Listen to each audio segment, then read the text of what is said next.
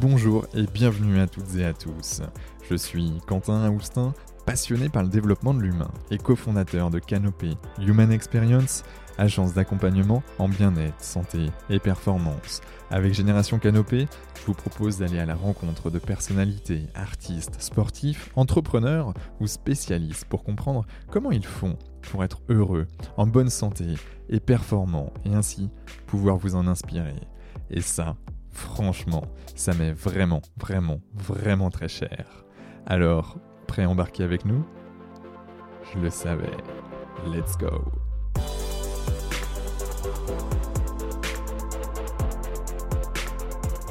Bonjour à toutes et à tous, ici Quentin Aoustin du podcast Génération Canopée et j'ai le plaisir d'accueillir aujourd'hui Clément Bergon. Clément est conférencier, coach et formateur sur les thématiques management, leadership, entrepreneuriat et Processcom et sa mission est de réveiller l'humain pour un management d'excellence et de très haute performance. Il a notamment créé le mouvement des Human Managers avec une chaîne YouTube qui compte plusieurs dizaines de milliers d'abonnés intitulée La Brève de Manager que je vous invite à suivre bien évidemment chaque semaine. Alors sois le bienvenu Clément, comment tu te sens?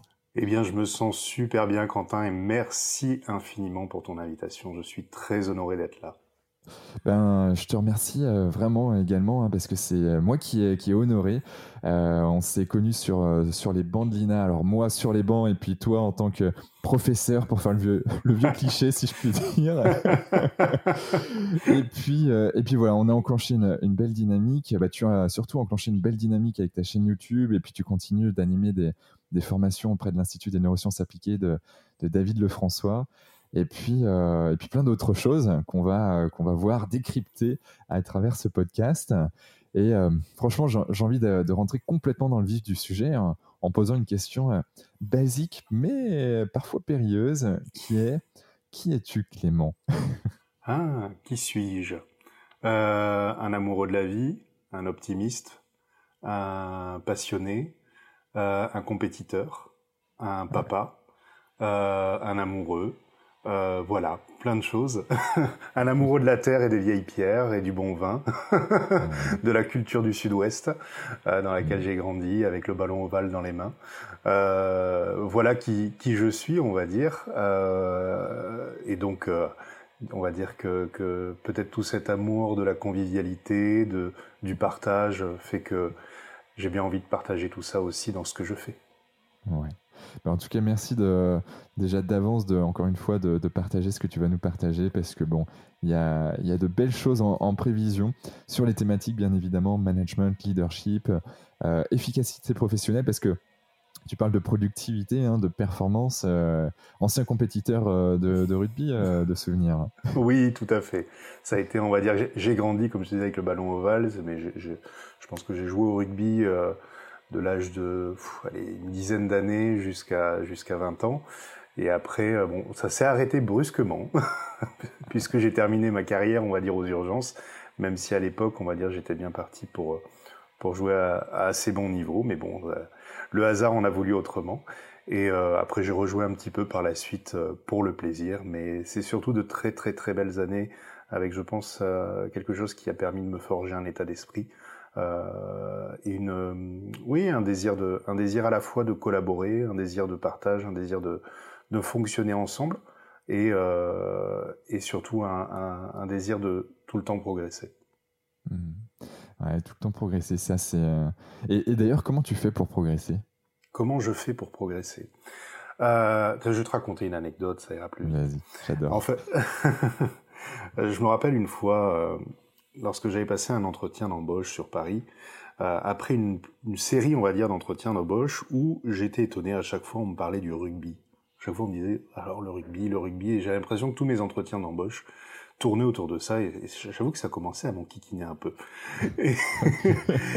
Et, donc à un moment, donc euh, je fais cet entretien et, et le, qui se passe très bien, et à la fin je me permets de demander au RH, je dis voilà, puis-je vous demander pourquoi euh, avez-vous des, pourquoi avez-vous fait en sorte que tout l'entretien tourne autour du rugby? Qu'est-ce qui a fait que vraiment c'est un sujet qui vous a intéressé? Je dis, est-ce que c'est, euh, on va dire l'esprit de camaraderie, l'esprit d'équipe, la compétitivité. Qu'est-ce qui vous intéresse finalement particulièrement dans ce côté rugby?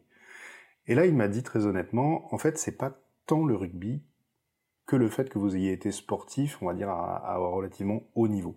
J'ai dit ah bon, pourquoi? Il dit parce qu'en fait, ce qui est intéressant avec l'état d'esprit des sportifs de haut niveau, c'est que euh, ils ne considèrent pas l'erreur comme une erreur et ils ne considèrent pas la victoire comme une victoire.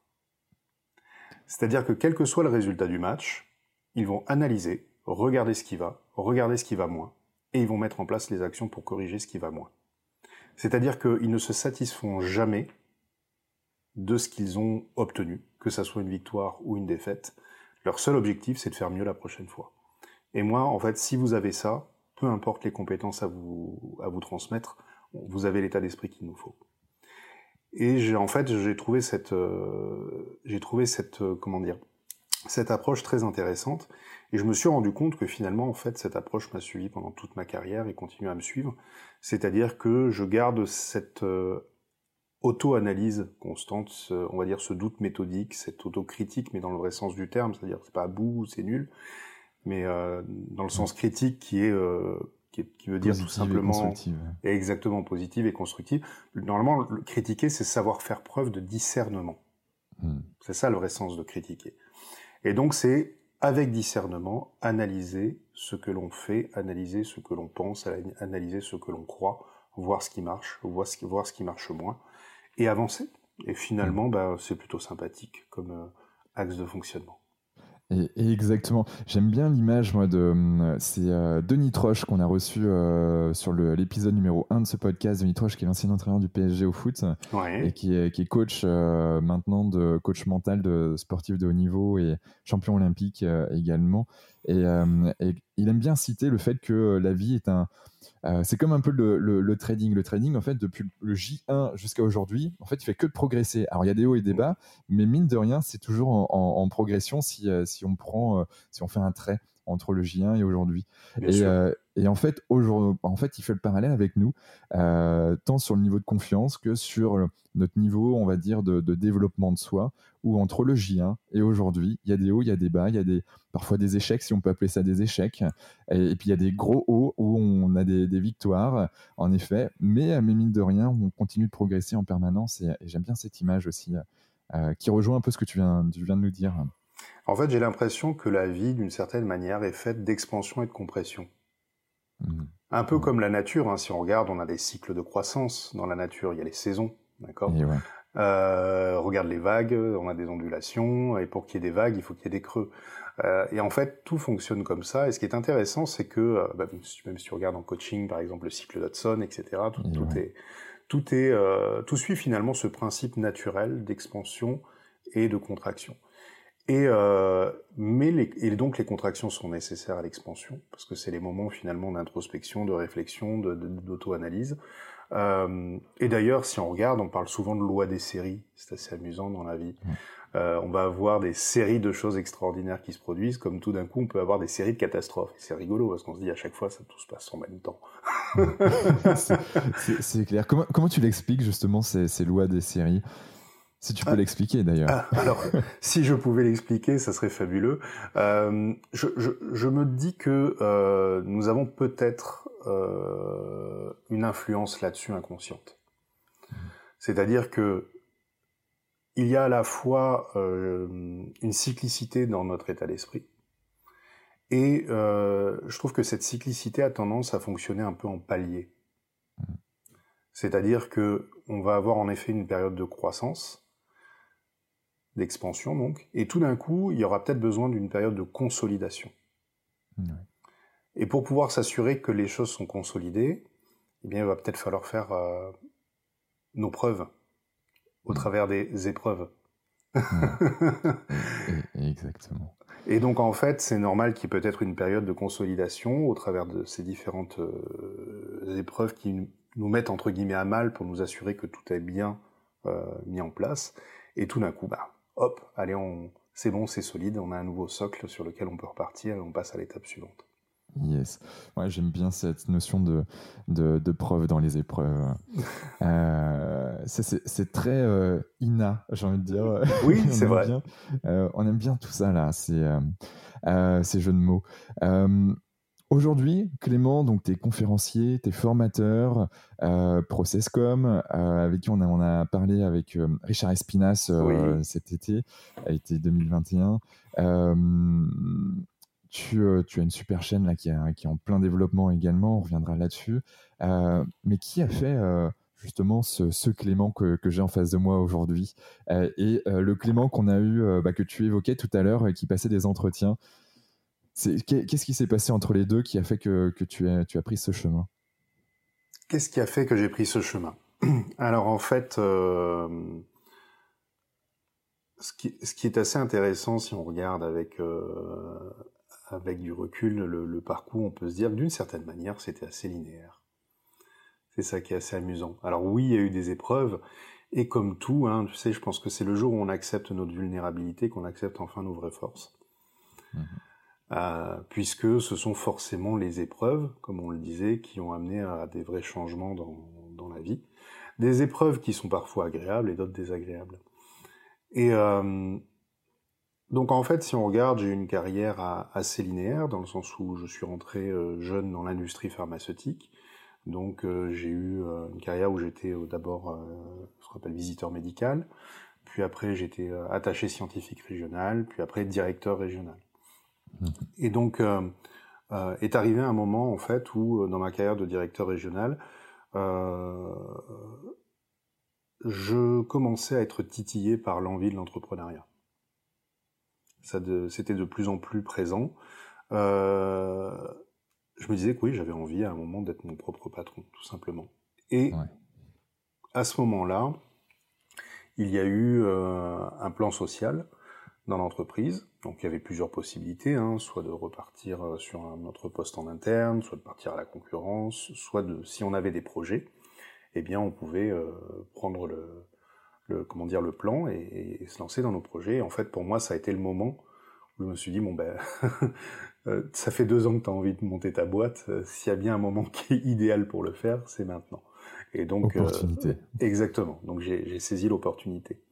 Maintenant, ce qui est assez intéressant, c'est que au travers de ce parcours, si je regarde, à chaque fois, en fait, il y a eu des, des, des, choses assez amusantes, puisque si on regarde au moment où j'étais passé, comme je disais, attaché scientifique régional, c'est le moment où, à ce moment-là, je venais de me marier et je suis passé papa. Je suis devenu papa. Voilà. voilà. D'un grand garçon qui a aujourd'hui 15 ans, qui va pas tarder à me dépasser. ouais, d'accord, 15 ans. Et, euh, exactement. Et après, c'est marrant parce que par contre, euh, enfin, c'est marrant, façon de parler, au moment où je suis passé directeur, c'est le moment où j'étais en plein divorce. Et en fait, ce, ce moment où j'ai pris ce poste de direction a été euh, un moment très éprouvant parce que le, on va dire le, l'organisation dans tout ça fait que j'ai été obligé de partir à distance euh, de mon fils, bien malgré moi, parce que les choses ne se sont pas passées comme prévu, on va dire dans, dans l'organisation, pour faire simple. Et donc, euh, je me suis retrouvé voilà à distance, ce qui fait que pendant des années, euh, je faisais euh, pendant presque cinq ans, notamment, avant qu'on puisse se rapprocher un peu plus géographiquement, je faisais donc 100 000 km par an en moyenne pour mon job, et euh, deux week-ends par mois, je faisais 1000 euh, km aller-retour pour pouvoir passer le week-end avec mon fils. Et ça a été, on va dire, une période de résilience très importante. Très très importante parce que j'ai eu la sensation à ce moment-là que finalement, je faisais les choses, j'adorais mon métier, mais par contre, à côté de ça, j'étais éteint. Hmm. C'est-à-dire que finalement, ce qui était le plus important pour moi, bah, je ne l'avais pas. Et, euh, et même si j'aimais passionnément ce que je faisais, eh bien l'équilibre le, le, vie perso, vie pro n'y était plus, et donc, euh, donc j'étais un peu comme un robot qui faisait ce qu'il fallait faire parce qu'il fallait le faire. Et donc en fait, je pense que c'est à ce moment-là que la graine de l'entrepreneuriat et le désir de liberté euh, est apparu. Alors, de liberté, pas forcément dans le sens de travailler moins. Hein. Parce que la, semaine 4 heures de Tim Ferriss, non, c'est pas ça? C'est pas encore ça. Non, non, il y a encore un peu de job là-dessus. Non, parce que je pense que Il n'y a, pas très longtemps, on m'a demandé lors d'un cours euh, combien d'heures je faisais par semaine. Je pense que je suis juste incapable de répondre à cette question. Premièrement parce que je ne compte plus. on est deux. voilà. Mais il y a de fortes chances que je travaille plus que ce que je faisais auparavant. Mais peu importe, je m'en rends je m'en rends même pas compte. Maintenant, euh, je pense que ce qui a été intéressant, c'est que justement, c'est ce qui a planté la graine de se dire, ok, euh, et si maintenant tu devenais maître du navire et que c'était toi qui décidais de quand et quoi tu fais. Et c'est à ce moment-là, je pense qu'en effet, l'entrepreneuriat euh, est arrivé dans, mon esprit et qu'il s'est concrétisé par la suite. Pour pouvoir notamment euh, être libre de la gestion euh, de ma vie par rapport à mon fils. Ouais, et, pour toutes celles et ceux qui, euh, qui, aimeraient switcher, donc aujourd'hui, en fait, on a, on a, il y a pas mal d'opportunités qui, qui, s'ouvrent à beaucoup de gens, euh, en effet, avec ben, l'état de Covid et donc euh, des opportunités pour, pour aller vivre quelque part un peu plus de sa passion. comment, comment, tu, comment tu fais une fois que tu dis, bon, ok, j'ai saisi l'opportunité, il y a un plan social ou il y a quelque chose, je pars, mais maintenant, une fois que tu es T'as as franchi le cap, t'as signé tout ce qu'il fallait signer. Qu'est-ce qu'on fait? Alors, euh, parmi les, différentes choses, bon déjà j'ai eu la chance d'être accompagné euh, à un moment par un cabinet, euh, un cabinet justement d'outplacement. cependant, c'est assez amusant. Alors d'ailleurs, pour la petite anecdote, il y avait une personne de ce cabinet qui était à la dernière euh, session de formation la semaine dernière, Alina. Alina, oui, génial. J'ai presque envie de dire que la boucle est bouclée, mais en fait la boucle est tellement grande que. c'est ça, c'est ça. Mais en fait, euh, le, comment dire, donc, euh, je pense que de par mon activité professionnelle auparavant, j'avais déjà l'habitude de réfléchir en termes de business plan, business model. Hmm. C'est-à-dire qu'en effet, à l'époque, ben, quand, quand on nous donnait des objectifs de croissance de vente, on nous disait voilà, faut faire tant de pourcents de croissance. Bah, réfléchissez à comment vous pouvez le faire, apportez-nous un plan et euh, comme ça on négociera les budgets.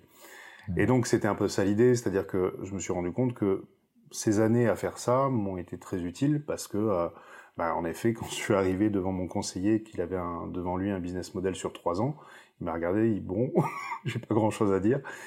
Et, euh, et, voilà, et les choses étaient claires. Alors bien sûr, le business model a évolué, bien sûr, il a changé, mais en tout cas, les grandes lignes étaient là et euh, je n'ai fait finalement que suivre le plan. Hmm. Donc, euh, et le plan, voilà, chaque année, je, je, même chaque trimestre, on va dire, je, je, le fais évoluer, je le fais grandir, et en fonction des envies, en fonction des opportunités, en fonction de ce que je souhaite développer.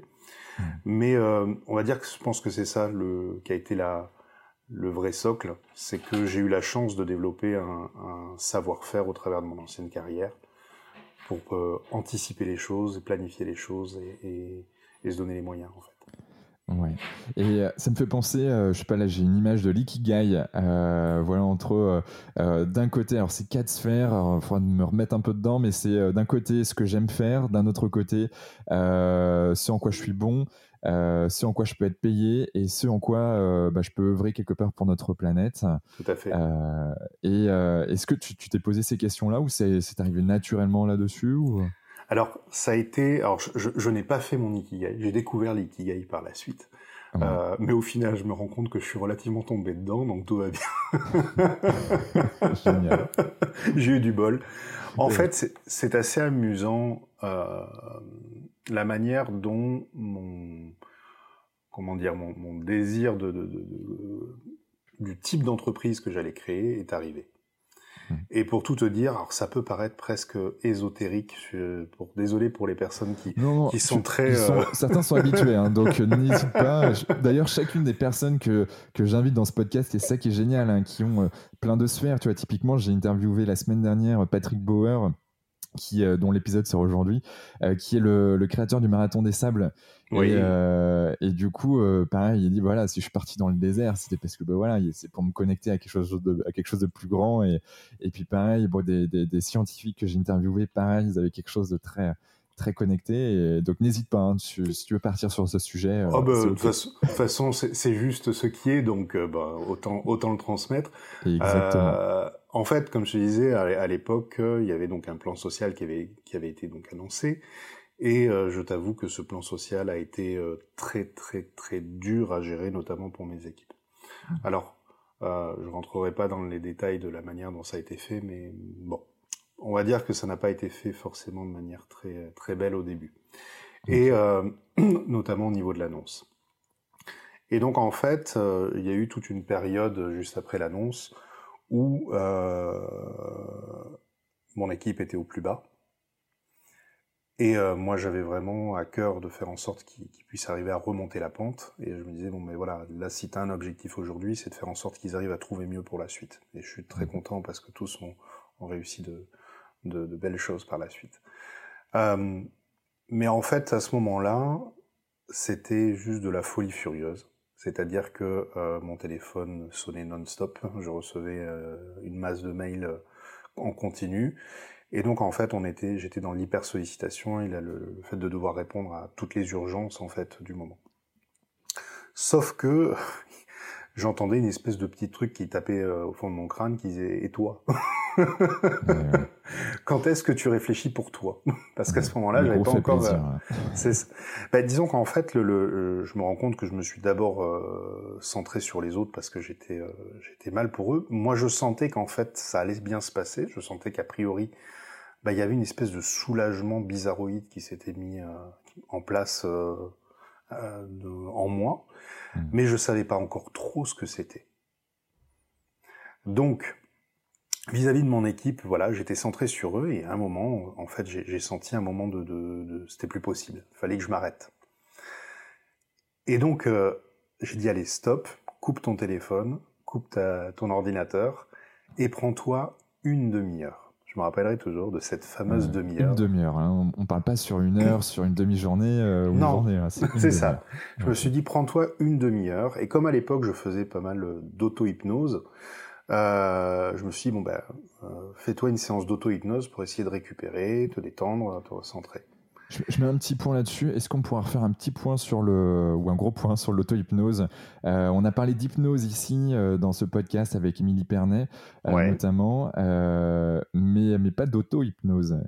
Tu, tu nous en parles un petit peu. Avec plaisir.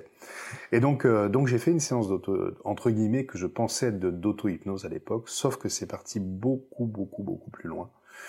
Et je pense que je suis vraiment plus rentré dans une transe méditative très importante. Mmh parce que euh, en fait mon, mon téléphone a, l'alarme de mon téléphone a sonné pendant plus de deux heures et demie. En tout cas, je ne sais pas s'il si, a continué à sonner au bout d'un moment, mais en tout cas, quand j'ai réouvert les yeux, alors que je sais pertinemment que je n'ai pas dormi, en fait, je me suis rendu compte que j'étais parti trois heures. Sauf qu'à l'issue de ces trois heures, je savais exactement ce que j'avais à faire. Ok. Donc voilà. le, chemin était. Euh, le chemin était, clair, net et précis. C'est-à-dire je connaissais la destination et c'était parti. Donc en fait, euh, disons que je me suis, je pense que je me suis euh, installé confortablement avec une question et j'ai réouvert les yeux avec une réponse. Ok. Donc.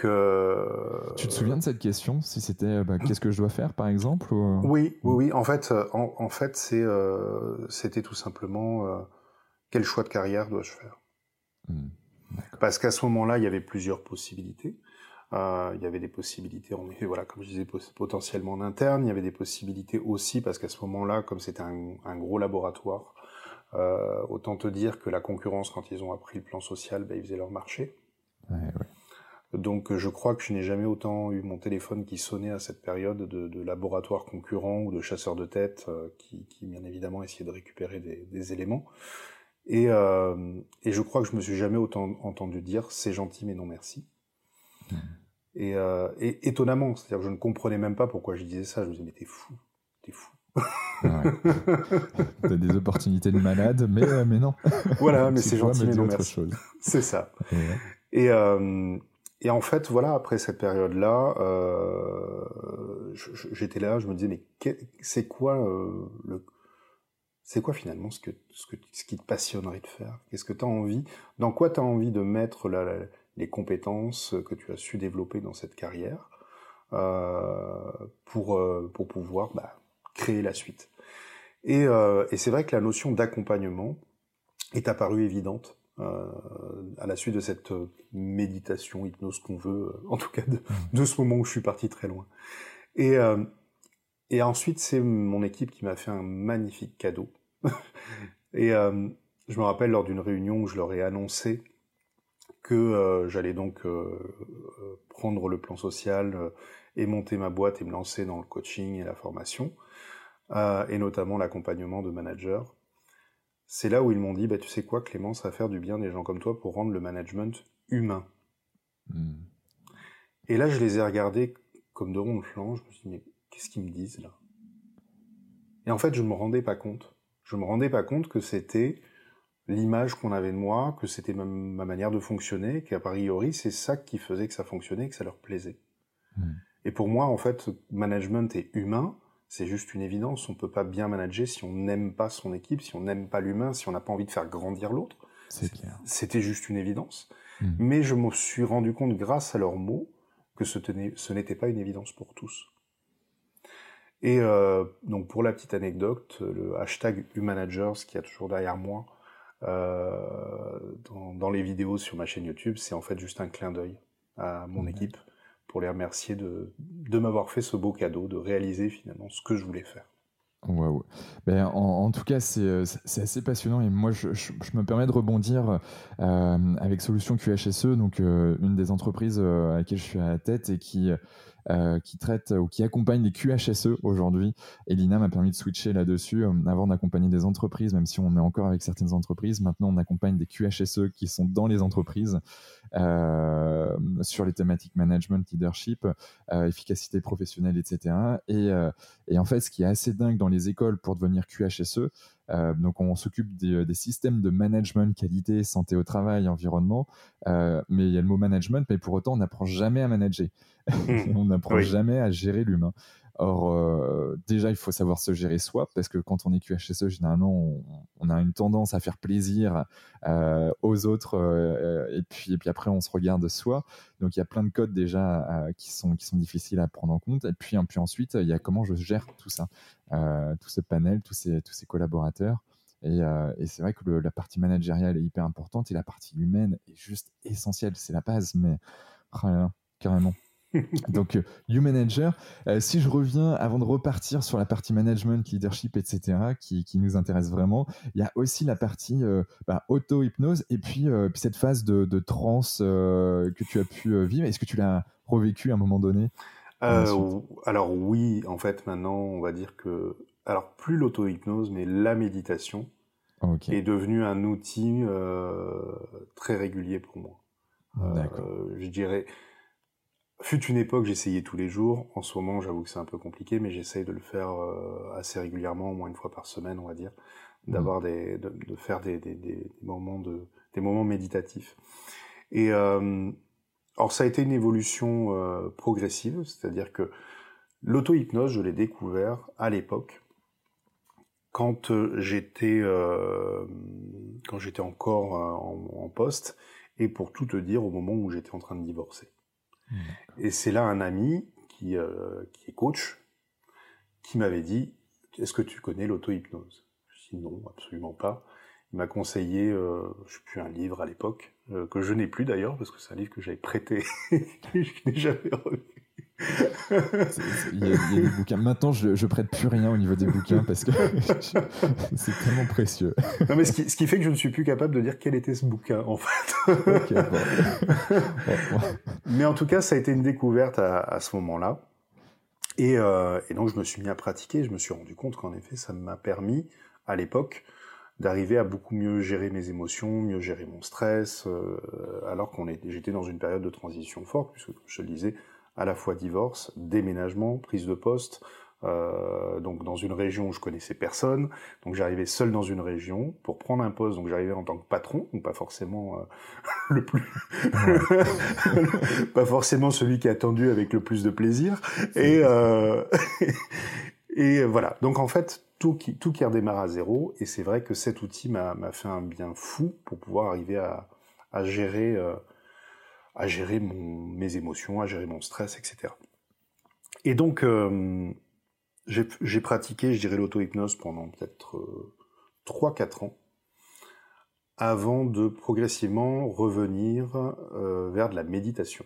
C'est-à-dire que petit à petit, de l'auto-hypnose, où je, dirais que l'auto-hypnose était plus dans le contrôle, dans le fait de vouloir changer les choses, dans le fait de vouloir se reprogrammer, dans le fait de vouloir euh, voilà euh, s'améliorer de manière générale. Et après, petit à petit, je me suis mis à, mettre en place plutôt des pratiques méditatives pour peut-être apprendre à plus me comprendre, m'accepter, m'écouter. Hmm. C'est-à-dire que euh, j'ai décidé à un moment de lâcher le contrôle pour en venir progressivement à l'acceptation. Oh, ok. Une forme de lâcher prise, hein, du coup. Exactement. Exactement. Et donc euh, aujourd'hui, voilà, la pratique méditative fait partie, on va dire, de, de ma vie, peut-être pas forcément de mon quotidien, mais en tout cas de, des choses régulières. Et j'avoue que c'est passionnant parce que quand on approfondit ce sujet, euh, on se rend compte que ben, plus on se connaît, ben, tu connais le fameux adage hein, du temple de Delphes, connais-toi toi-même et tu connaîtras l'univers et les dieux. Mhm. Et c'est vrai que ça devient assez amusant quand tout d'un coup on, on, accepte de plus en plus qui l'on est, mais on se rend compte que les choses deviennent de plus en plus faciles. Mhm. Et ouais, et c'est vrai que c'est loin d'être évident euh, d'arriver à s'accepter. Et, euh, et, dans ce sens, euh, toi, l'acceptation, donc l'hypnose t'a vraiment aidé à prendre de la hauteur et puis ce que toi, tu, tu voulais vraiment. Il y a, y a d'autres sujets que tu as dû travailler là-dessus? Pour, pour y arriver? Oui, alors j'ai utilisé notamment, mais on va dire qu'on est dans la même veine, c'est-à-dire que j'ai utilisé par exemple la PNL. Ouais la programmation neurolinguistique. Exactement. Donc à l'époque, on va dire que ça a été les deux outils que j'ai utilisés prioritairement.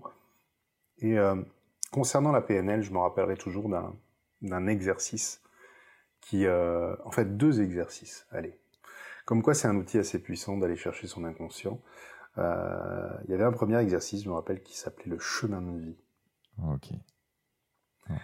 Et euh, c'est un, exercice qui te permet d'aller visualiser, d'aller expérimenter émotionnellement euh, plusieurs choix de vie potentiels mmh. pour pouvoir écouter son corps, écouter ce que nous dit notre inconscient.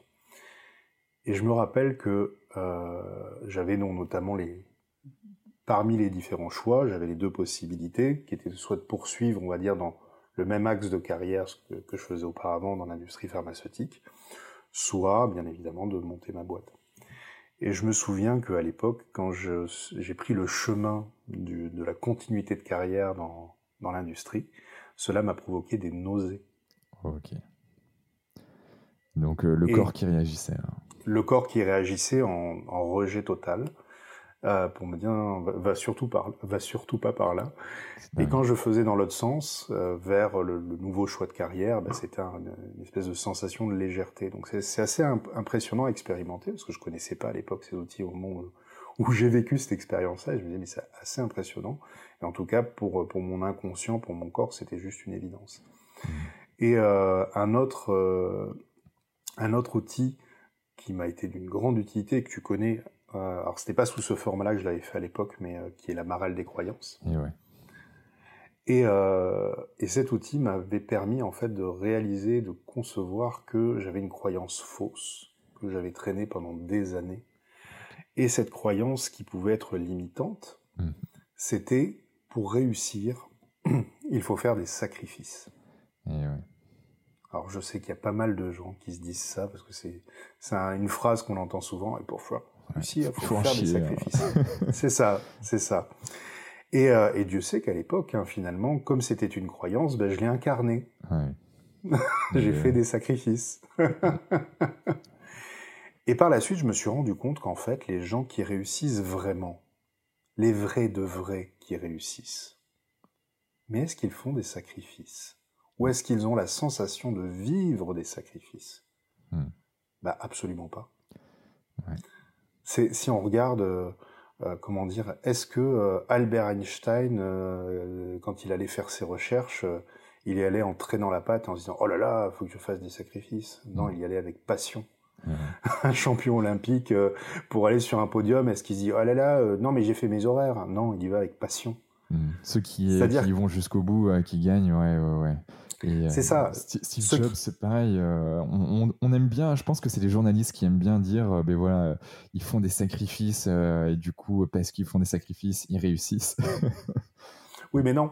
en fait, non. Alors, ça peut paraître comme étant des sacrifices, parce que bien évidemment, c'est des passionnés, et donc en effet, ben, il leur, euh, le, la, la, barrière entre leur travail, leur vie devient euh, presque imperceptible, hmm. parce qu'ils incarnent pleinement ce qu'ils font. Mais clairement, les gens qui réussissent sont des gens qui s'éclatent dans ce qu'ils font, hmm. sont des passionnés. Et donc, en fait, en tout cas, les vraies, les plus grandes réussites. Et je me suis rendu compte donc que plus je prends du plaisir, et plus je réussis. Hmm. Et c'est ça qui est assez amusant, c'est que cette croyance est donc transformée de je, pour réussir, il faut faire des sacrifices à plus je prends du plaisir, plus je réussis. Et en fait, aujourd'hui, je me rends compte que c'est insupportable tellement je m'éclate. Hmm. C'est insupportable. J'adore. Belle, belle, croyance sur ressources, en tout cas. C'est ça. bon, mais Bon, je, crois que le message est passé. Hein, euh, et, et, quand on est euh, quand on est manager là, qu'on a envie de, de, transformer cette croyance, comment on fait? On te, on te, contacte, on va sur ton site internet euh, et puis et puis ouais, on prend rendez-vous avec toi. Comment ça se passe? Exactement, oui, c'est le plus simple en effet. Alors, si, si, vous voulez voir si en effet mon énergie et mon état d'esprit peuvent vous convenir, le plus simple c'est déjà d'aller voir sur YouTube, hein, parce que grosso modo sur YouTube, je dis ce que je pense. Et, et, et, si vous pensez à peu près la même chose que moi, en tout cas si ça vous parle, n'hésitez pas à prendre rendez-vous via mon site et en effet on pourra en parler avec grand plaisir. Ouais, on, mettra de toute façon dans les notes du podcast tout, euh, ce dont on doit savoir sur toi, du moins qui est visible euh, sur le web et, comment on peut te contacter. Euh, ouais, on, se refera un petit point en fin de podcast sur ce sujet. J'aimerais qu'on revienne. alors l'auto-hypnose, c'est de, de la méditation, c'est un état méditatif, c'est juste pour qu'on termine sur cette euh, définition si, euh, Alors, l'auto-hypnose, alors c'est vrai que l'auto-hypnose et la méditation, on peut se dire que la, la, la frontière est mince. Euh, les deux sont des états modifiés de conscience. Mmh. D'accord? Maintenant, je dirais que c'est plus dans la méthodologie où l'auto-hypnose, l'idée, ça va être de rechercher plutôt une reprogrammation. D'accord? Donc l'idée, c'est que quand on va faire une séance d'auto-hypnose, on y va avec un objectif. Mmh d'aller travailler quelque chose et d'aller le euh, reprogrammer, le, modifier euh, ou implémenter des nouvelles choses, comme on a vu par exemple des croyances ressources ou des choses comme ça. Donc l'auto-hypnose c'est plus ça. Euh, et encore, je simplifie, hein, d'accord Parce qu'on peut considérer que l'auto-hypnose c'est peut-être juste se mettre en état de transe, d'accord, mmh. hypnotique. mais dans le, dans le principe global, Normalement, l'idée, c'est aussi d'aller travailler sur soi et d'aller travailler des choses sur soi. Euh, la méditation n'est pas forcément dans une motivation d'aller modifier des choses, mais plutôt dans une motivation d'aller comprendre des choses et aller euh, finalement lâcher tout ce que l'on croit être pour euh, retourner vers l'essentiel. J'ai découvert surtout la méditation à l'époque grâce euh, à un, ami. On, s'était d'ailleurs rencontré à l'INA et on s'est plus jamais quitté. Euh, donc, qui s'appelle Serge Eveco, qui est un, érudit incroyable et qui est notamment un, grand, je dirais un grand érudit dans le domaine du Kriya Yoga. Le Kriya Yoga. Oh, Exactement. Kriya, que je ne connaissais pas. Ou euh, yoga Non, non c'est pas ça. non, non, non. C'est pas du yoga dans le en fait, moi, je ne connaissais pas du tout hein, le, Kriya Yoga euh, avant que de, découvrir Serge. Euh, et en fait, le Kriya Yoga, c'est, on pourrait dire, la branche qu'on pourrait oui, dire spirituelle du yoga. C'est-à-dire que finalement, le yoga, c'est le travail, de manière générale, c'est le travail sur soi, hein, à travers des exercices euh, du corps, de respiration, etc. Le Kriya Yoga, il n'y a pas tous ces mouvements, il n'y a pas tout ça. C'est purement autour de la pratique méditative et donc sur euh, des méthodes d'introspection euh, et de compréhension de soi, etc. Donc c'est un peu quand on voit par exemple des vidéos euh, comme euh, Sadhguru, etc. sur euh, sur YouTube qui sont absolument géniales. Voilà, ça, ça ressemble à des, à des grands maîtres. C'est des, des maîtres du Kriya Yoga, c'est-à-dire des gens qui finalement apportent l'enseignement de la philosophie, de la spiritualité qu'il y a derrière le yoga et la connaissance de soi. Et donc c'est plus cette veine-là. Donc je le décris assez mal, hein. je, ne suis pas un expert. C'est une belle introduction. je pense que j'irai creuser le sujet en interviewant des personnes comme ça et peut-être ben, ton, ton ami. Ah ben Serge, ouais, tout à fait. Je vais et donc, tes Et donc en fait, oui, ça a été une belle découverte parce que euh, ça m'a permis justement d'apprendre des techniques de mmh. méditation, euh, notamment qui viennent bah, justement d'Inde, etc., pour pouvoir euh, aller mieux se comprendre, mieux répondre à la, à la, fameuse question qui suis-je? Parce que si je devais là y re-répondre différemment de celle de la manière dont je t'ai répondu alors, en introduction, je te dirais euh, je suis. Ouais. D'accord. Tu es. Exactement. Hmm. Euh, c'est assez passionnant et envie de, creuser à, plein d'égards. Il, y a, en effet une transformation euh, spirituelle et, et, même concrète en fait derrière. Et, bah, en fait, la méditation et, tous ces aspects, tout, cette, euh, tout ce qui gravite autour, il y a un aspect purement, ce que j'aime bien, hein, physiologique, euh, scientifique, et il y a l'aspect spiritualité qui se, qui se confronte pour avoir des transformations qui sont juste démentes euh, dans le bon sens Oui, mais après, de toute façon, on se rend compte de plus en plus, plus les choses avancent, on se rend compte que finalement, il n'y a pas forcément de barrières et des, on va dire, des sagesses ancestrales commencent de plus en plus à, voir, à avoir leur leurs différentes explications, euh, même d'un point de vue scientifique. Euh, c'est vrai que quand on regarde maintenant les découvertes qui sont faites en physique quantique, sans rentrer dans, dans, les détails, etc., on, on, on, se, on, se, demande finalement maintenant où se trouve la, la frontière entre, entre la spiritualité, quelle qu'elle soit, et, euh, et le, le, le, comment dire, et, et la science. Voilà. J'ai vu qu'il y avait un livre qui était sorti il n'y a pas très longtemps d'ailleurs là-dessus. Faudrait je, je, le regarde. Je, ne me rappelle pas du titre, mais mais euh, en effet les, les on se rend compte que les choses sont beaucoup plus subtiles que l'on pouvait le penser. Ouais, ouais, ouais, ça c'est euh, c'est clair et on est qu'au balbutiement de tout ça. J'ai écouté un podcast, euh, bon comme souvent, euh, Génération Do It Yourself de Mathieu Stéphanie et, le dernier c'était avec Charles Beck BD. Oui. Donc alors euh, ils sont deux frangins. Il y a le Beck BD qui a écrit, qui, a, euh, qui est connu dans le monde du cinéma, la publicité, et notamment qui, a, qui, avait créé 99 francs avec Jean Dujardin. Euh, et puis de l'autre, il y a Charles Beck BD qui est un, ingénieur, on va dire physicien, et qui, qui a monté des boîtes dès l'âge de 30 ans, voire même un peu avant. Et, là, il a investi massivement dans, dans le, les ordinateurs quantiques. Et, euh, et donc euh, voilà, il, parle un peu du, du, quantique et de, de, tout ce qui est en train de se mettre en place, de toute cette révolution. Euh, les Chinois, les Américains ont pris beaucoup d'avance sur certains points, mais les Français, voilà, ont, ont, un regard beaucoup plus pratico-pratique, paraît-il, avec un ordinateur qui, pour le peu, fait déjà des choses, tandis que les autres sont plutôt sur des recherches, on va dire, plus globales, fondamentales. Donc, pour moi, c'est. Je pense qu'on ça, on va, on va vraiment avoir une opération de, de, choses euh, qui vont être juste démentes. Euh, et, en fait, on devrait pouvoir le voir euh, d'ici quelques, quelques, quelques paires d'années. Ça va être cool. J'aimerais revenir sur ta mission. Tu as la mission que tu as écrite mmh. sur, sur ton site web, qui est de réveiller l'humain pour un management d'excellence et de très haute performance. Euh, est-ce que tu pourrais me la, décrire, tu vois, ce que c'est que réveiller l'humain, euh, le management d'excellence, de haute performance, c'est quoi tout ça? Pour toi C'est marrant parce que oui, oui, oui. Alors c'est marrant parce que progressivement, il y a aussi un, on va dire un slogan qui est apparu au travers de, cette mission, qui est euh, devenez le leader dont vos équipes ont besoin. Mmh. Et en fait, je pense que le, le plus important dans, ce que j'ai voulu dire au travers de, cette mission, au travers de ce slogan, c'est que l'important, c'est d'être là pour l'autre. En fait, je l'illustrerai à travers un exemple.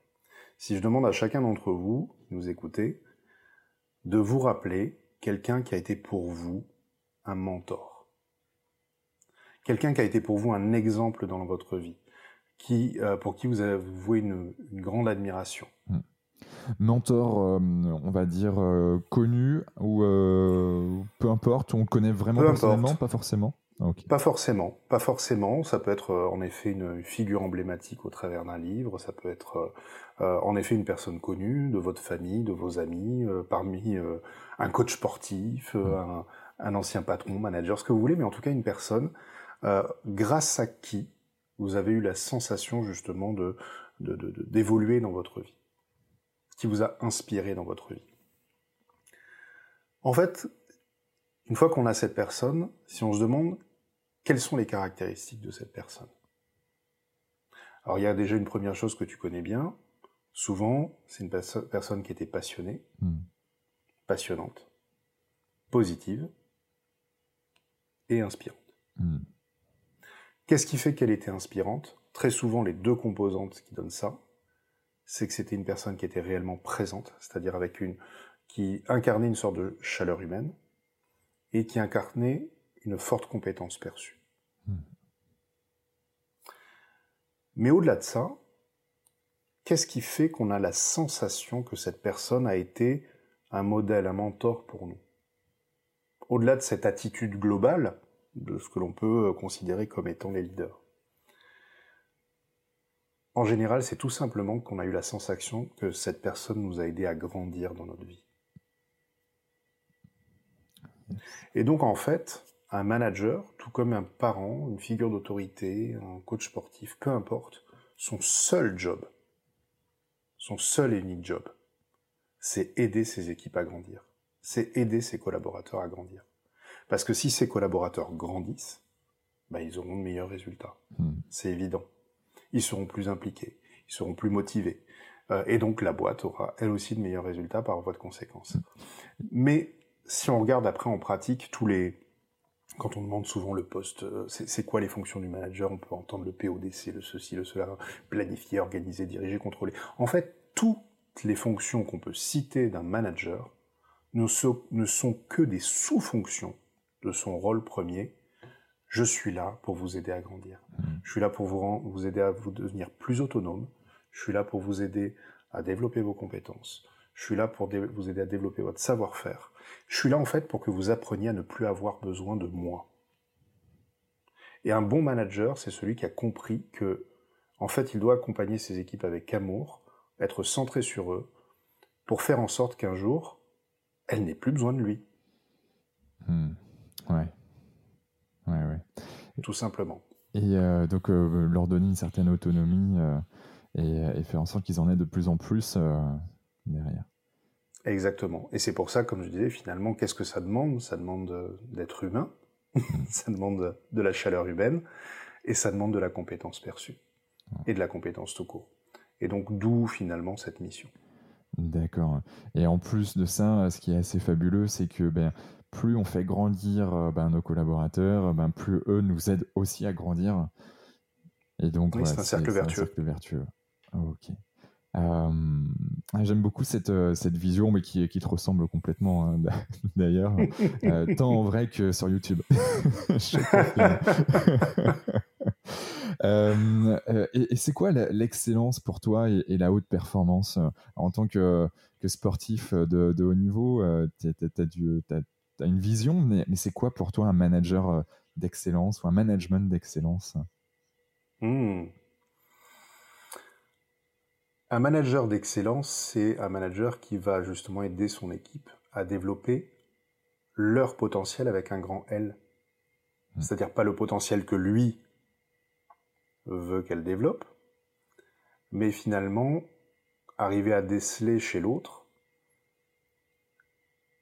les compétences, en tout cas la, graine de l'arbre à faire pousser, euh, parce que nous sommes tous différents, bien heureusement.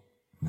Euh, et, d'ailleurs, c'est ça qui m'amuse, c'est que finalement, nous sommes tous différents, nous sommes tous uniques, mais par contre, nous avons peur d'être différents. Ouais. Eh, cette notion euh, est hyper importante. On a peur d'être différent. Et ouais, on le voit dans les entreprises. C'est ça. Et donc, alors que justement, l'idée, ce n'est pas de mettre les gens dans un moule, qui est une culture d'entreprise, etc. C'est très bien. Mais l'idée, c'est au contraire de cultiver l'art de la différence parce que c'est l'art de la différence qui crée la complémentarité, la richesse. C'est ce qui va faire que justement, des personnes vont pouvoir développer leur propre leadership, vont pouvoir développer leurs propres compétences, hmm. et pas celles qu'on veut surimposer à l'autre. Et d'ailleurs, le jour où on accepte ça, on se rend compte très souvent que nos équipes ont souvent des bien meilleures idées que les nôtres.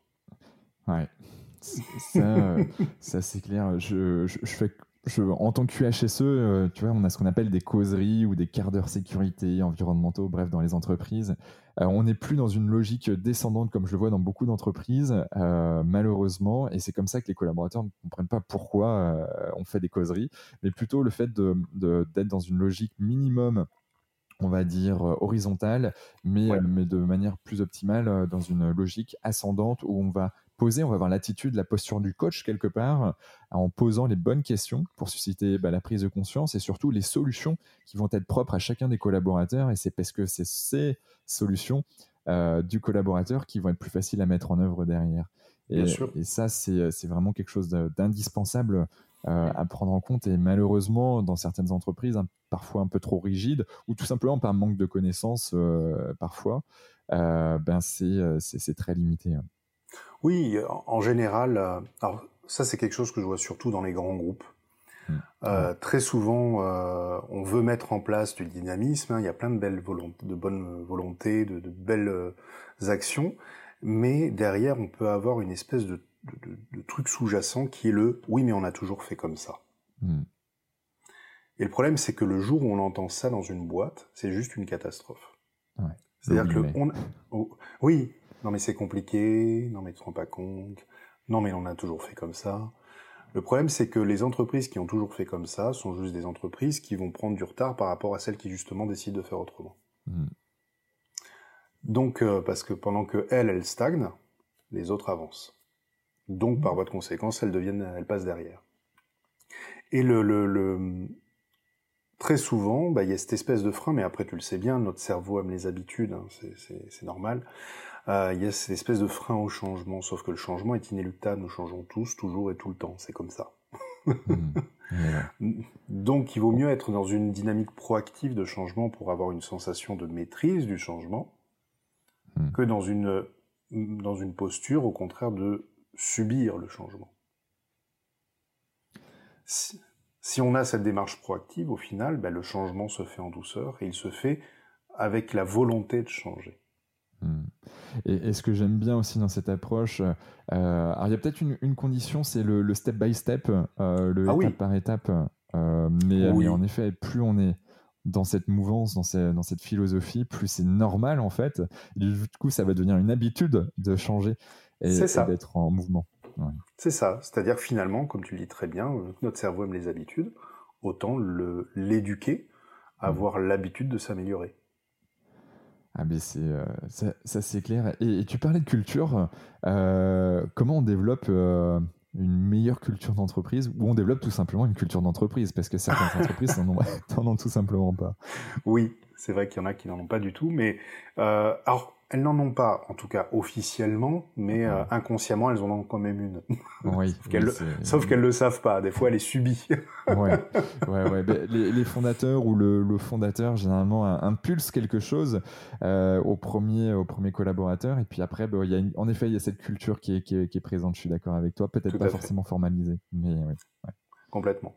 Et c'est vrai que très souvent, bah, je dirais qu'une des premières choses euh, qui va, qui va impulser la, la, culture d'entreprise, c'est le pourquoi de l'entreprise, sans mmh. vouloir paraphraser Simon Sinek, mais il a tellement raison à travers le, son idée de commencer par le pourquoi et non pas le comment ou quoi. Le. Et ouais. C'est exactement. Donc euh, quel est le, le, le, donc le pourquoi de l'entreprise, c'est-à-dire finalement à quoi l'entreprise a envie de contribuer, mmh. à quoi elle sert en ce bas monde? Et quand déjà on a on arrive à connecter les gens avec ce sens, c'est-à-dire finalement, hé, votre rôle, c'est ça. Hmm. Vous contribuez à ça. je vais donner un exemple tout bête, mais euh, imagine par exemple une entreprise qui fabrique des vis. Et donc toute la journée, euh, qu'est-ce que vous faites? Ben, On fabrique des vis.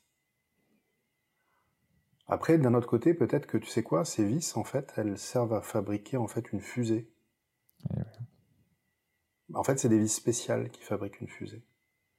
Bah, tout d'un coup, oui, non, mais en fait, ce sont des vis qui servent à fabriquer une fusée. Ça devient tout d'un coup quelque chose qui a du sens. en fabriquant vos vis, vous participez à la conquête de l'espace. Mm.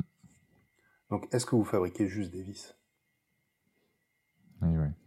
Donc, en fait, le pourquoi, tout d'un coup, c'est juste arriver à, créer les vis les plus performantes et les plus adaptées pour que les fusées puissent aller à destination. Mm.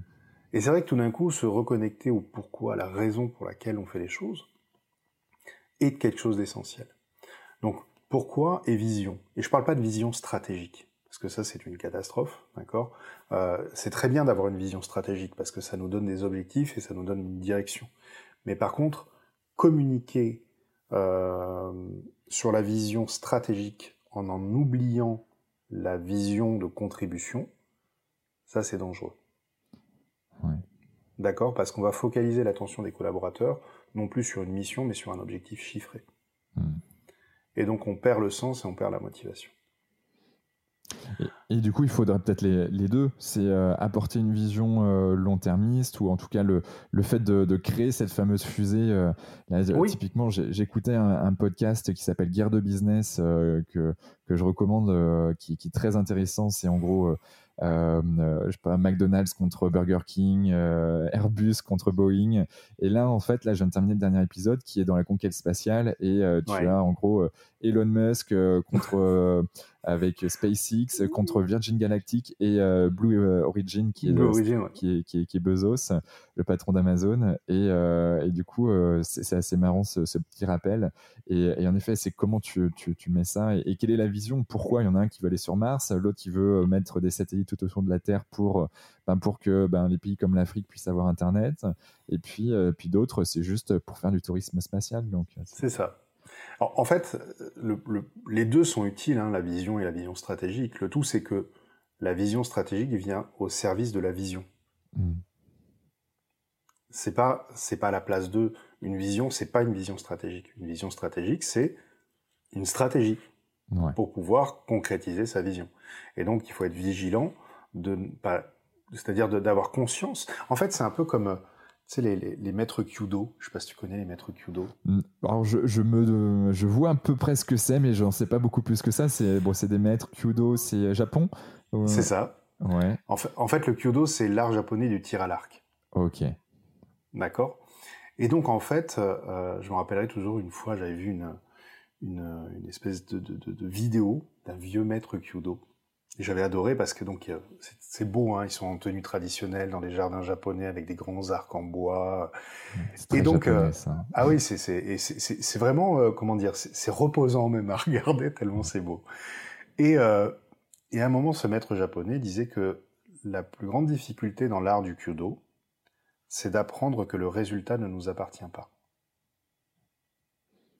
C'est-à-dire qu'en fait, quand on va décocher la flèche, au moment où on lâche la flèche, où on lâche la corde et que la flèche part, tout ce qui se passe entre ce moment-là et l'atteinte de la cible ne nous appartient plus.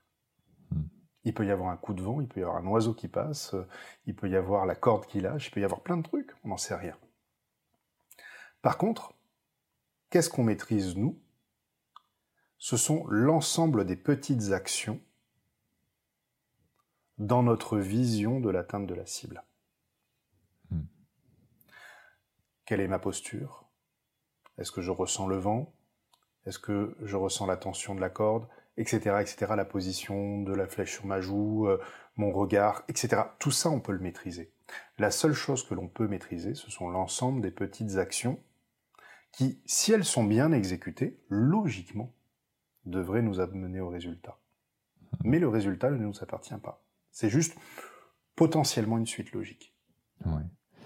J'aime bien ce, côté euh, gros. c'est vrai que c'est assez japonais, mais de, lâcher prise. Je fais le maximum que je peux faire avec ce que j'ai et avec ce que j'ai appris. Euh, et du coup, quelque part, euh, c'est il y, a une certaine reconnaissance de soi qui est personnelle en fait, qui est, qui est présente, qui dit ok, j'ai fait le max, je me suis vraiment donné. Maintenant, voilà, le résultat euh, viendra. Et, s'il y a ce fameux coup de vent, bon, bah, il y a ce fameux coup de vent. Euh, et c'est arriver après, ça c'est encore plus dur, à savoir lâcher, en tout cas je pense, euh, lâcher prise et dire ok, j'ai fait le max. Bon, c'est pas arrivé jusqu'au bout, mais par contre, bah, la prochaine fois ça y arrivera. Et, ça. et puis on avance ensemble. Et c'est après se dire, ok, ben, où est arrivée la flèche? Qu'est-ce que je dois corriger? Sans rentrer dans l'autoflagellation. Qu'est-ce que je corrige Qu'est-ce que j'améliore Et hop, et on avance, c'est point, c'est tout. Mais en fait, ce qui est assez intéressant, c'est que tu vois vraiment dans, dans, dans cette culture d'entreprise, euh, le, le, le, la vision stratégique, c'est ça. C'est-à-dire, ok, voilà la cible. Et si on atteint la cible, on contribue à notre vision, on contribue à notre pourquoi, on contribue au rôle de notre entreprise dans ce bas monde. Donc la vision, une somme de petits objectifs. Euh, ok. Euh, Alors après, il y a les valeurs.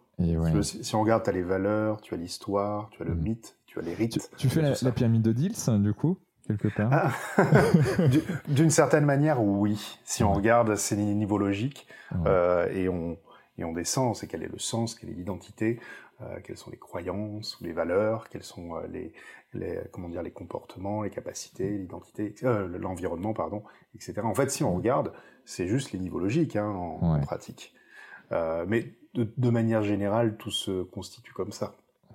Ouais. J'aimerais faire un focus sur les, sur les valeurs. Tu vois qu'il y a on, dit qu'il faut faire qu'il faut faire les valeurs, c'est important les valeurs de l'entreprise.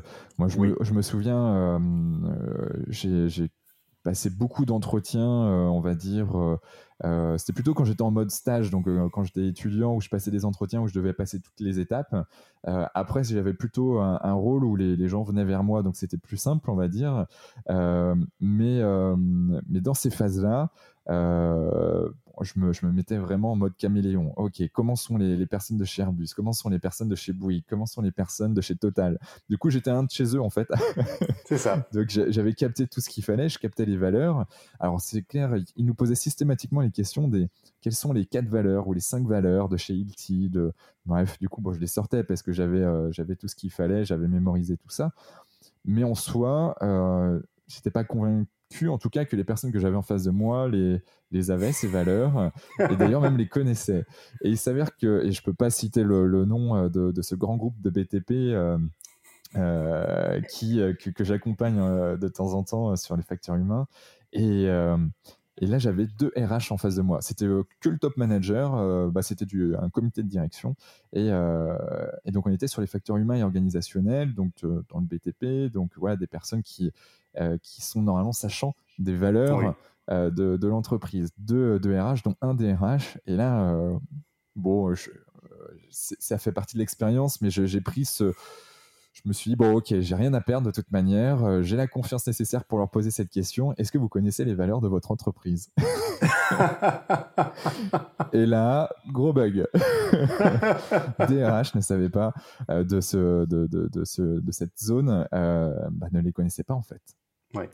Et là, euh, bon, il a, il a, trouvé une pirouette, etc. Et moi, j'ai pas enclenché, j'ai pas enfoncé le clou ni quoi que ce soit, parce que c'était pas le but. Mais c'était tout simplement le but. Mon but était de faire prendre conscience que les valeurs sont hyper importantes. Mais sauf que dès lors qu'on se, on les met de côté, euh, ben, à un moment donné, euh, ben, on, dévie, du moins, de, de, tout ça.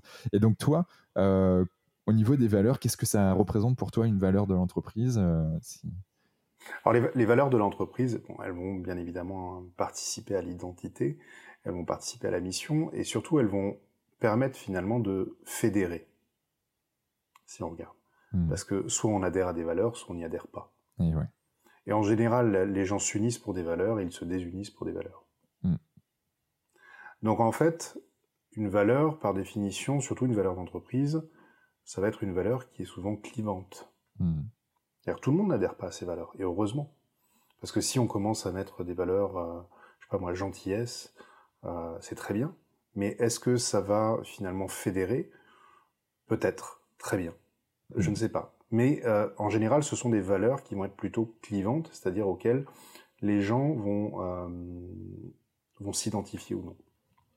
J'aime beaucoup l'exemple, je l'avais cité dans la vidéo, mais j'aime beaucoup l'exemple de, de Ikea parmi qui parmi ces valeurs, il y a la valeur de simplicité. Et c'est vrai que si on regarde, l'entreprise le, incarne cette valeur. cest que des fois, les gens ne sont pas forcément obligés de connaître les valeurs de l'entreprise, notamment les collaborateurs, mais il y a des entreprises qui incarnent pleinement les valeurs. Et si on regarde, c'est bien connu aussi que l'histoire du, du, patron d'IKEA, du PDG d'IKEA, qui était un homme d'une simplicité incroyable, euh, qui, qui, qui, se baladait dans sa vieille guimbarde avec ses vieux vêtements. C'était un milliardaire, mais on le voyait, euh, il ressemblait à Monsieur Tout le Monde, euh, à limite, voilà, avec une voiture qui, qui, qui, datait de Mathusalem, etc. Donc en fait, il incarnait lui-même pleinement cette valeur de simplicité. Mmh. Donc tout était aligné avec ça. Et, les valeurs, qu'est-ce que tu penses, toi, par exemple euh, C'est un vrai sujet, euh, je, le vois avec euh, notamment des, QSE qui, qui, font des valeurs fortes liées avec l'environnement, par exemple. oui. et comment, tu, comment tu fais Toi, tu as un poste, on va dire, bon, ben, tu es, bien, mais sauf que tu partages pas les valeurs de ton entreprise. Qu'est-ce que comment je fais? Est-ce que, est-ce que j'ai Bon, moi, j'ai la réponse, mais j'ai envie que.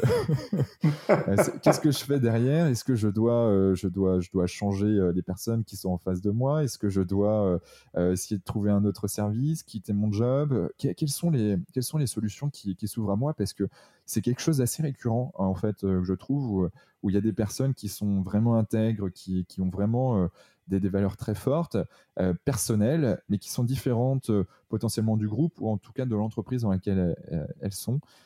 comment, comment je fais? Alors, je dirais qu'il y a deux, j'y vois deux niveaux. Est-ce qu'il y a un conflit de valeurs ou est-ce qu'il n'y a pas de conflit de valeurs? Hmm.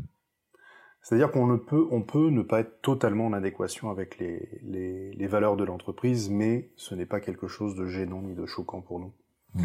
Et dans ce cas-là, ben, en effet, on peut tout à fait contribuer, apporter aussi, enrichir au travers de notre différence, de notre d'une approche euh, différente, et euh, et comment dire, euh, et apprendre aussi ce qu'on a à y apprendre dans cette entreprise, développer notre propre savoir-faire.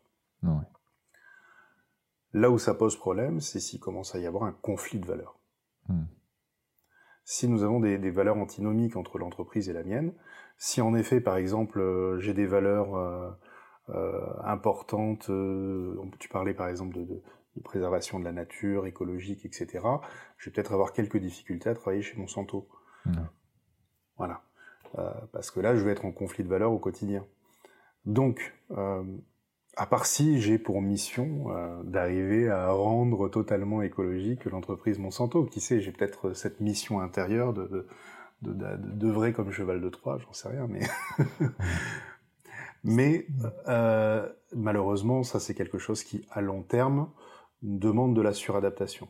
Et mm. qui dit de suradaptation dit qu'on n'est pas dans notre zone d'excellence, puisqu'on est sous stress constant, on, fait semblant tout le temps, et donc ben, c'est faux. Et donc si c'est faux, ça ne marche pas. Et ouais.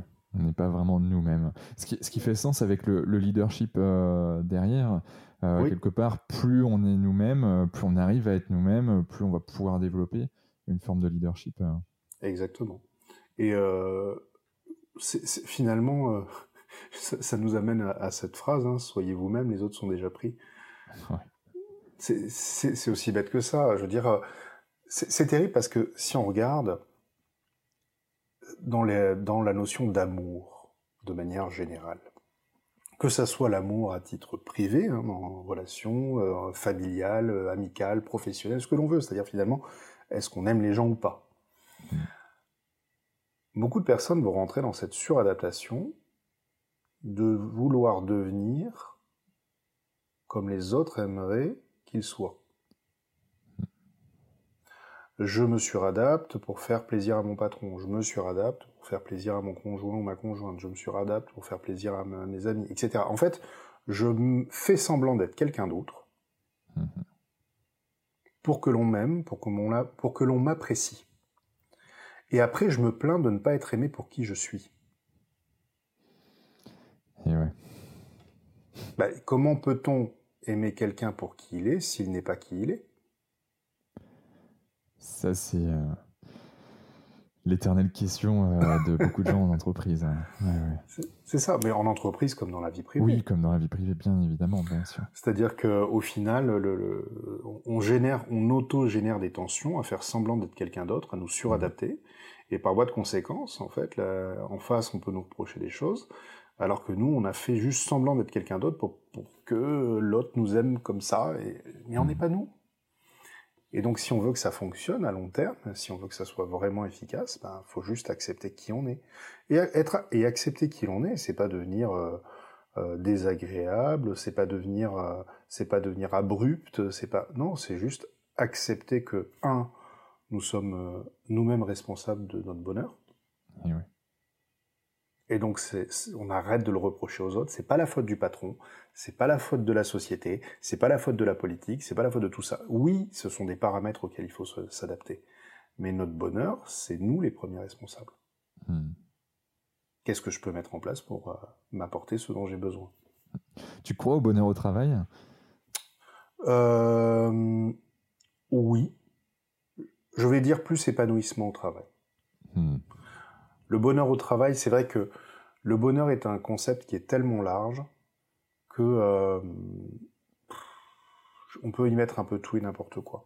Hmm. Par contre, avoir la sensation de grandir et de s'épanouir au travail, de s'y sentir bien, euh, sauf que, on va dire, le bonheur ne peut pas être constant au travail.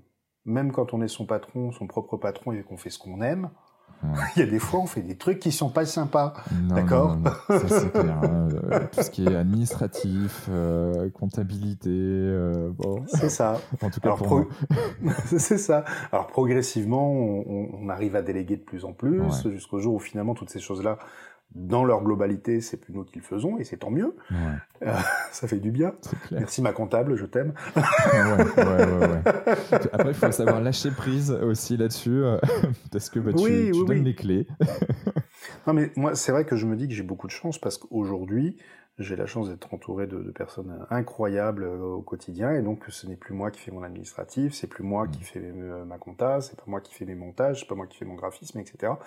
Moi, je, je- finalement, j'ai la chance maintenant d'avoir euh, mon métier qui est centré sur euh, bah, mon cœur de métier, c'est-à-dire euh, le coaching, la création de contenu et, et la formation. Voilà. Euh, donc ça, c'est top, parce que finalement, je ne fais plus que ce que j'aime. C'est pas belle la vie Ah, mais carrément. Mais euh, dans tous les cas, même si je ne fais plus que ce que j'aime, Hmm. c'est pas tous les jours pumped up. Oui. Donc, il y a, on n'est pas toujours heureux. Après, c'est une moyenne. Dans l'ensemble, oui, je, me- je, je, je me sens bien dans mon travail. Euh, je suis épanoui dans mon travail. Et vraiment, c'est plus ça. Hmm. Cette notion d'épanouissement. ouais. Oui. Ok. Euh, Je suis en train de regarder toutes les. En fait, j'ai tout un tas de questions, mais vu le timing, il faut que je choisisse. Je, suis trop bavard, en fait. non, non, non, non, non, non, euh, non, euh, c'est- c'est des sujets passionnants, tu vois.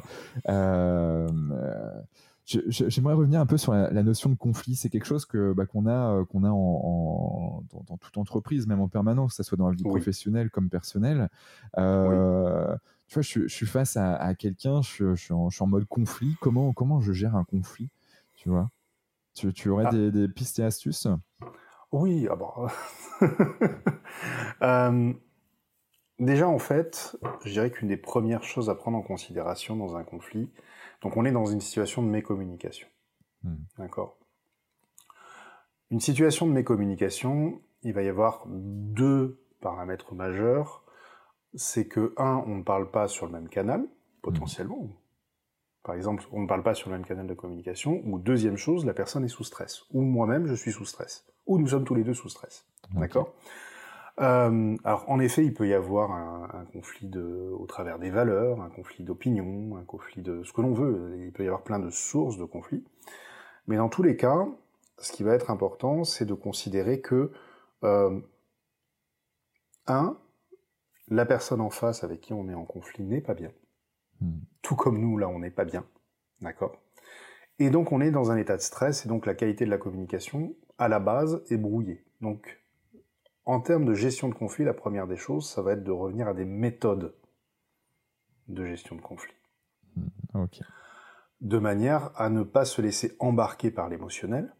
Mhm. Parce que si on se laisse embarquer par l'émotionnel, chacun de notre côté, on dit que le stress appelle le stress, et donc on risque de partir en, C'est vicieux, quoi. En cacahuète. Exactement.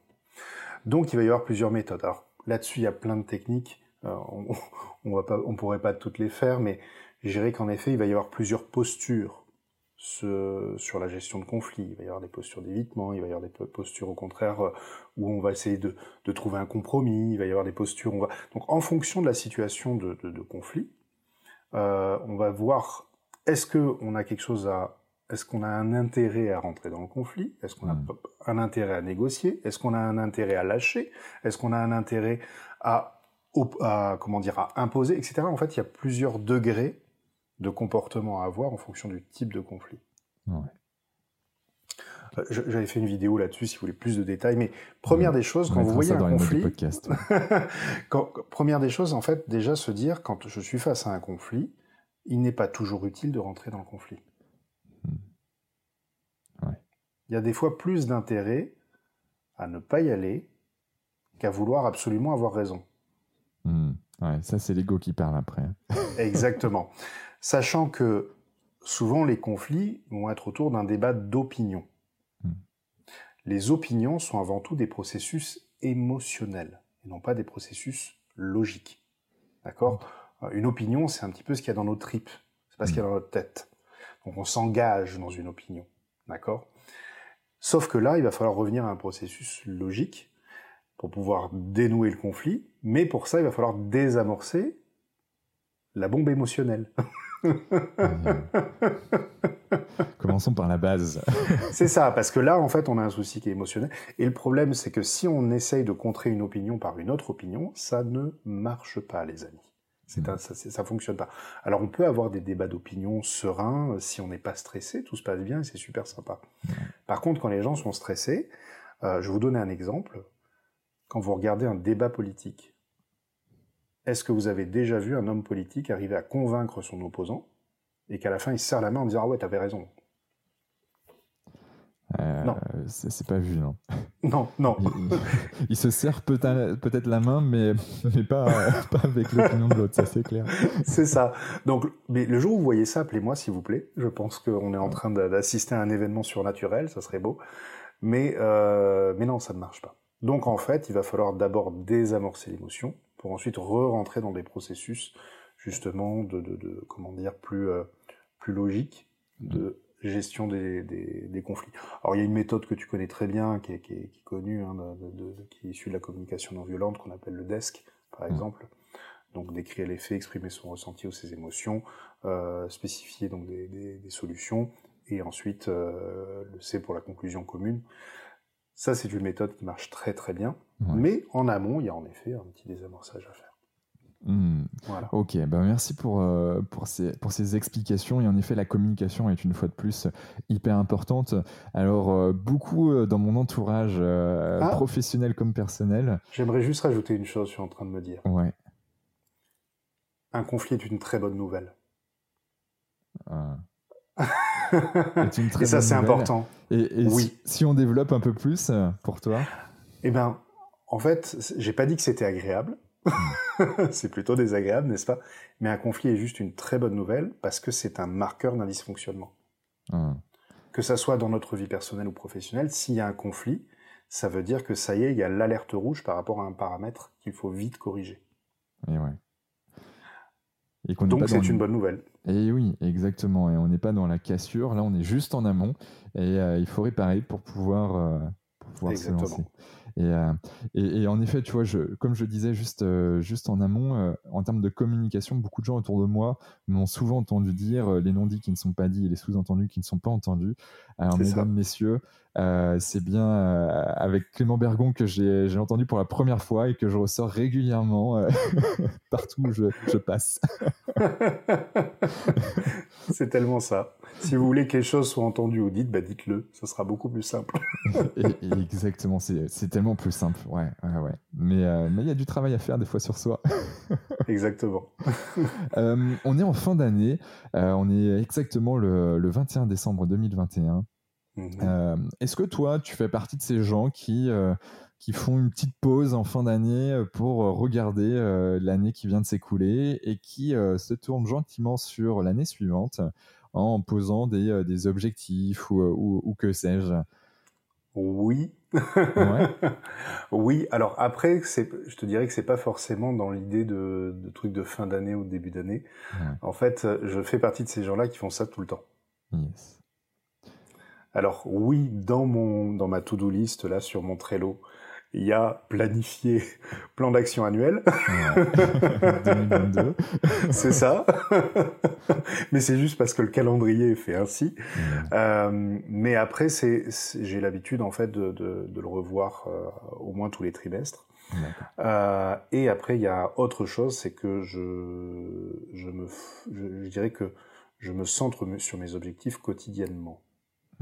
Et notamment avec un exercice que j'aime profondément, que qui vient pas de moi. C'est un monsieur qui s'appelle Brian Tracy, qui est, qui est, qui est à l'origine de cet exercice-là, et qui le décrit dans son livre Objectif. Donc si vous aimez les objectifs et vous vous intéressez aux objectifs, vous avez un livre qui s'appelle Objectif.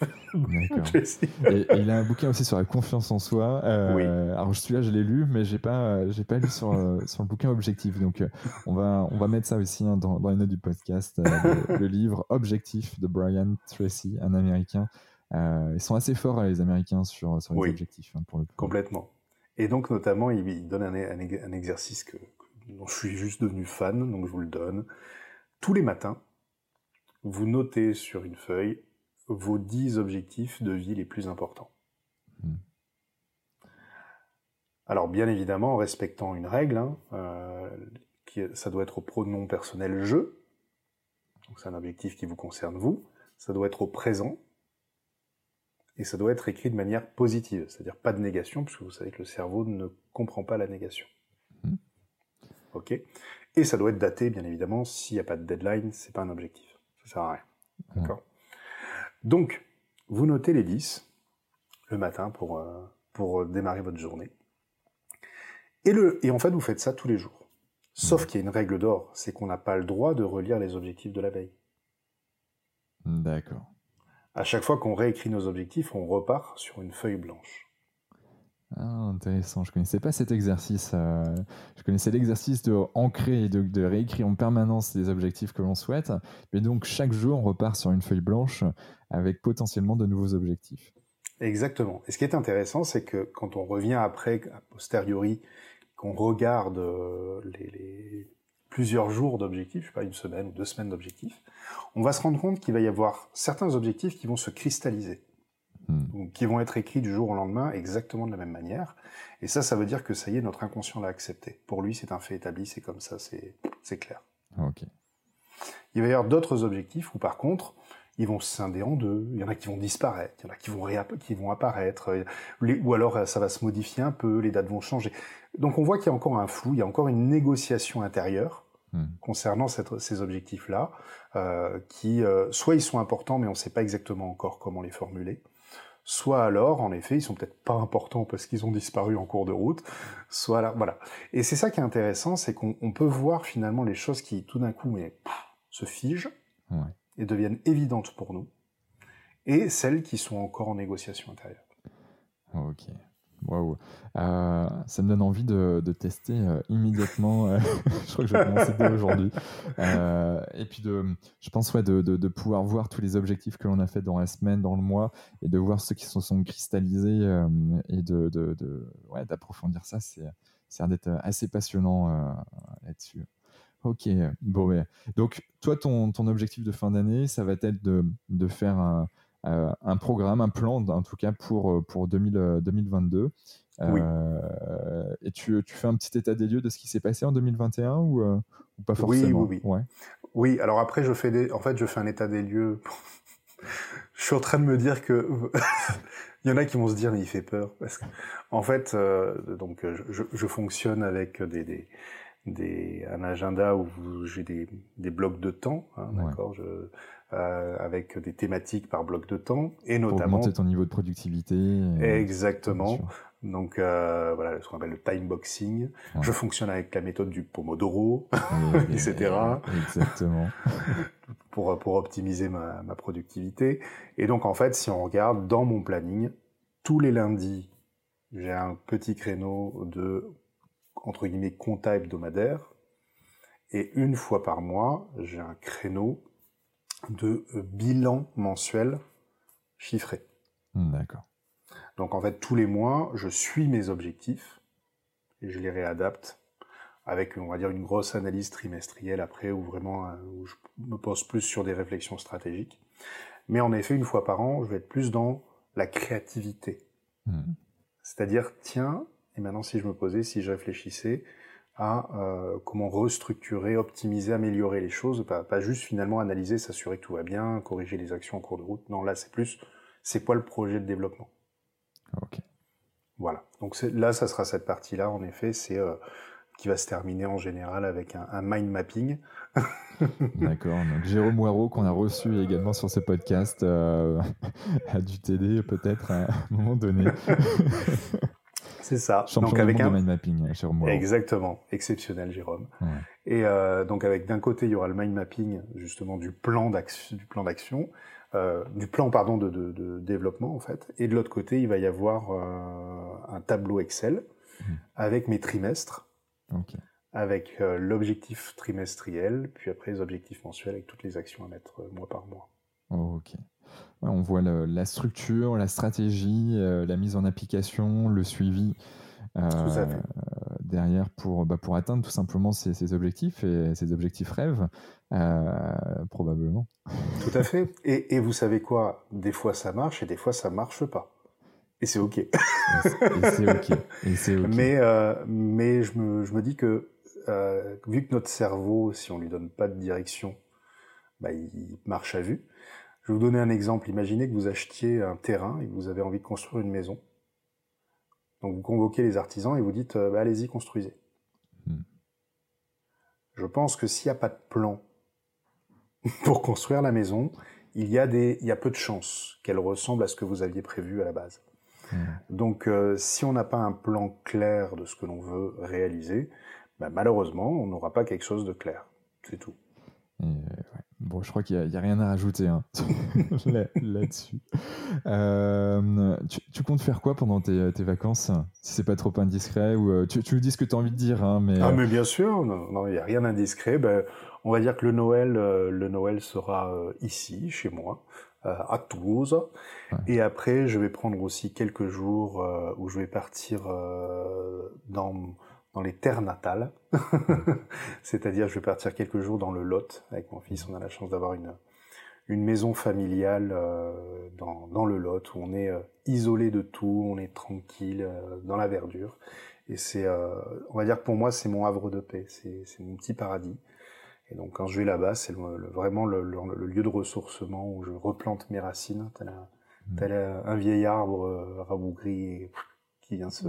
Retour aux sources. Hein, Exactement. Mais c'est hyper important. Hein, ben, là, euh, je, suis dans mes terres natales en Bretagne également, euh, comme s'il y avait un retour fin d'année familial ou en tout cas ouais, aux ressources. Exactement. ok. Et quelle belle région la Bretagne.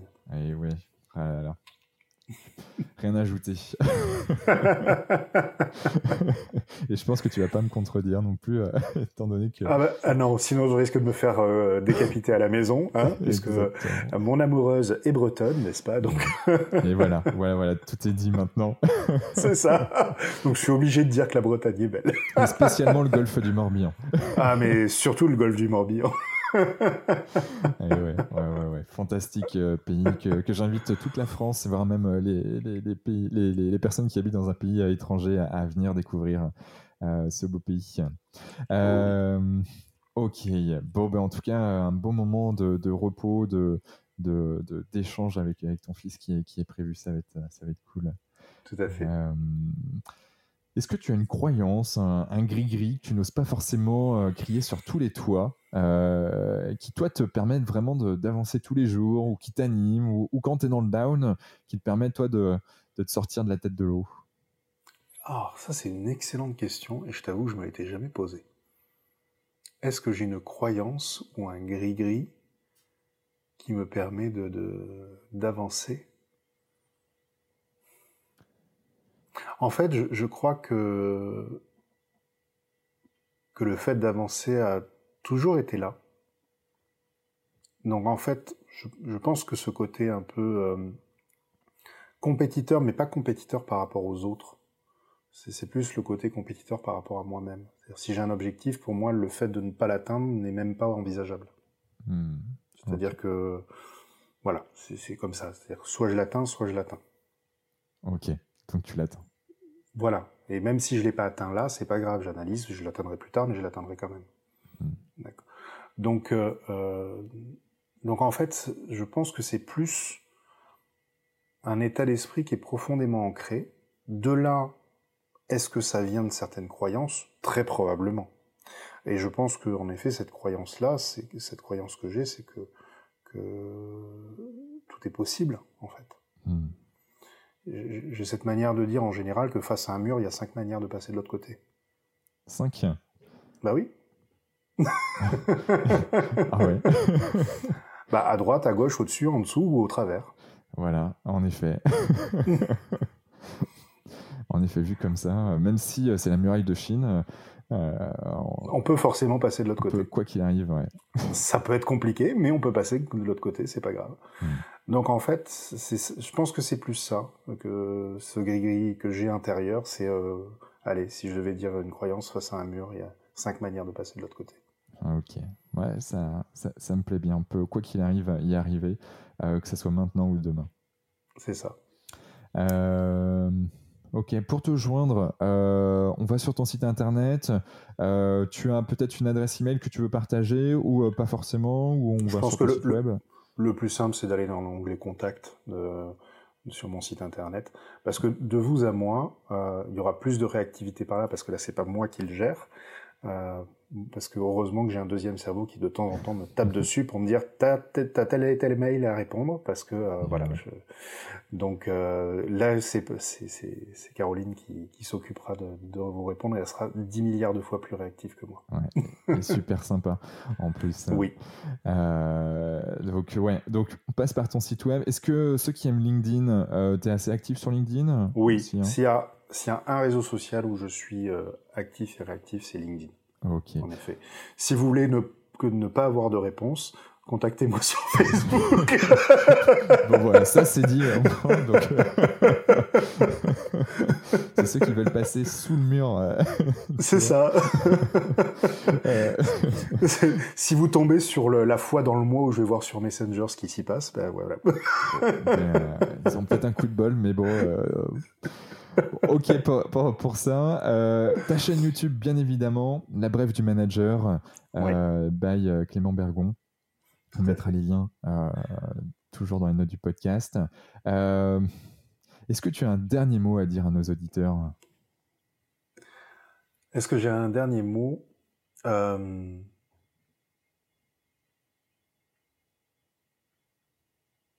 Croyez en vos rêves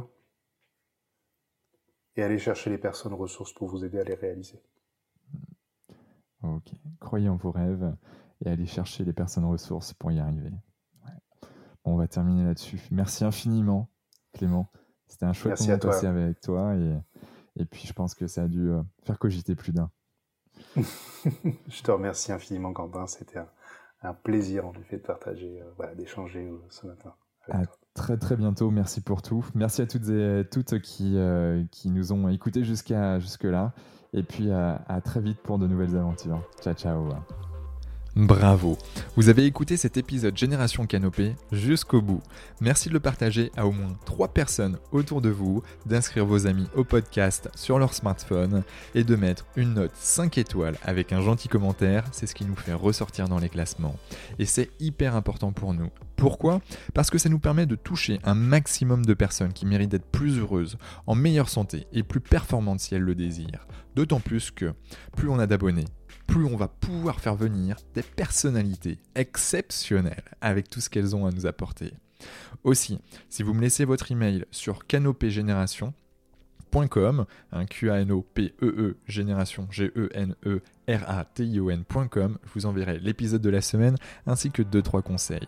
Pour finir, si vous souhaitez passer un cap dans votre vie et être plus heureux, améliorer votre niveau de santé et ou devenir plus performant, toute l'équipe de Canopé Human Experience va vous bichonner comme il se doit si vous nous écrivez sur génération.canopé.com. C'était Quentin Aoustin et je vous embrasse. Ciao ciao